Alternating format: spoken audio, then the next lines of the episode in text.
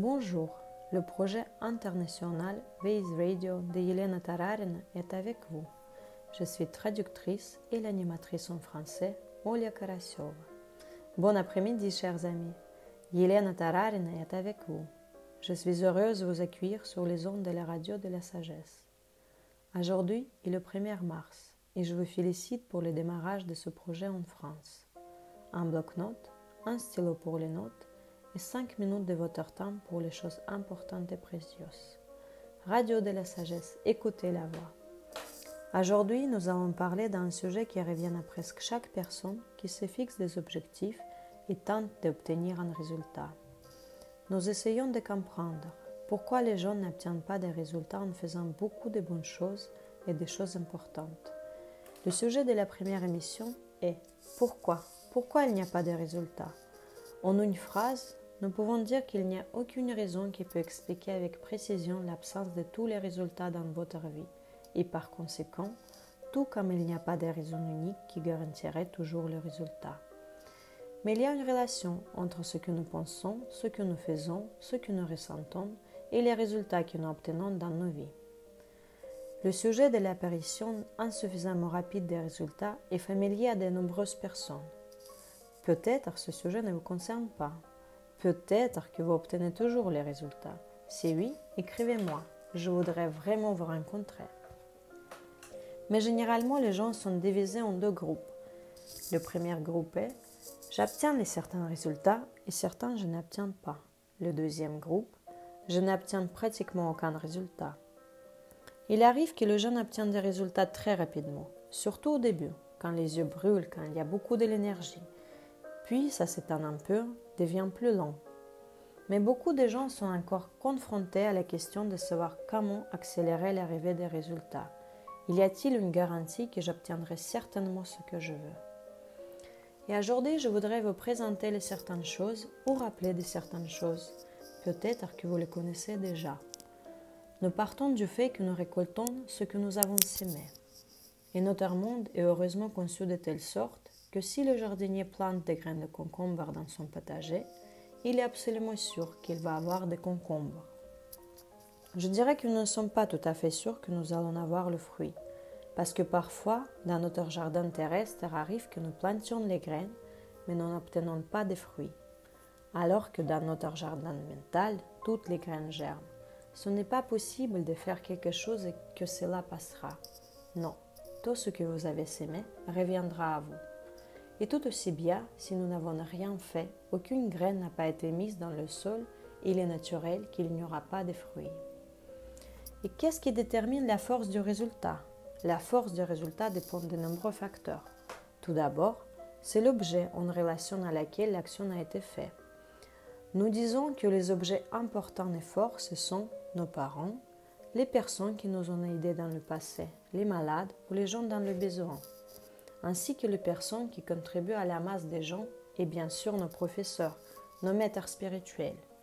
En faisant l'action vers ces personnes-là, nous plantions les graines les plus puissantes. Mais il y a une autre raison, c'est notre état émotionnel.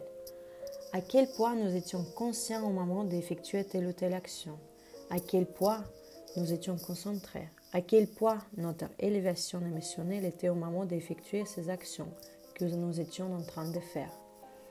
Il se trouve que quand nous faisons les actions mécaniquement ou quand nous faisons quelque chose sans être réellement concentré, sans appliquer la force de la joie, tous les résultats seront retardés, car la joie est la raison de l'accélération de l'atteinte de vos résultats. Alors notre conscience du moment et notre capacité à se concentrer sur l'action est un facteur très important dans l'atteinte des résultats de ces actions. Mais hélas, nous avons tous généralement des problèmes de concentration. Même lorsque nous faisons quelque chose de bien, nous changeons très rapidement le sujet. Nous changeons notre concentration vers nous-mêmes, vers les soucis qui surgissent en ce moment. Nous passons à la satisfaction de certains de nos besoins, à ceux qui nous attirent. Par exemple, nous pourrions passer à notre envie de manger ou de se détendre ou d'obtenir quelque chose de sympa. Nous sommes extrêmement rapides et passons d'un objet à l'autre nous parvenons à garder notre attention sur nos beaux actions pendant une très courte période, comme si notre conscience s'était habitué à se critiquer si professionnellement que si nous ne critiquons pas au moins une fois toutes les cinq minutes, alors toute notre personnalité s'effondrera. Et puis commence la routine de la vie habituelle, où nous faisons presque 90% des actions automatiquement, oubliant complètement qui nous sommes. Mais si nous avons une certaine situation négative qui provoque des tensions dans la vie, si nous avons du ressentiment ou des mécontentements, et c'est là où nous avons notre poids de concentration. Alors là, nous sommes en mesure de maintenir la concentration très longtemps sur un seul objet, sans la déplacer à droite ou à gauche. Surtout quand cet objet est négatif, surtout quand il nous fait mal. Et c'est pour cela qu'il est si important d'apprendre à garder son attention sur les sujets positifs pendant longtemps, car c'est l'une des raisons d'obtenir des résultats rapidement. Comment nous pouvons changer la situation? Comment briser cet obstacle de nos habitudes de se concentrer sur le négatif, de rester dans les émotions négatives très longtemps, de passer rapidement de négatif à positif? Comment le faire? Comment pouvons-nous faire remonter nos bonnes actions à la surface? Et de ne pas obtenir tout le temps les résultats des choses pas si bonnes que nous en avons fait aussi assez Et nous connaissons le chemin comment renforcer tous les bons que j'ai faits c'est le café méditation.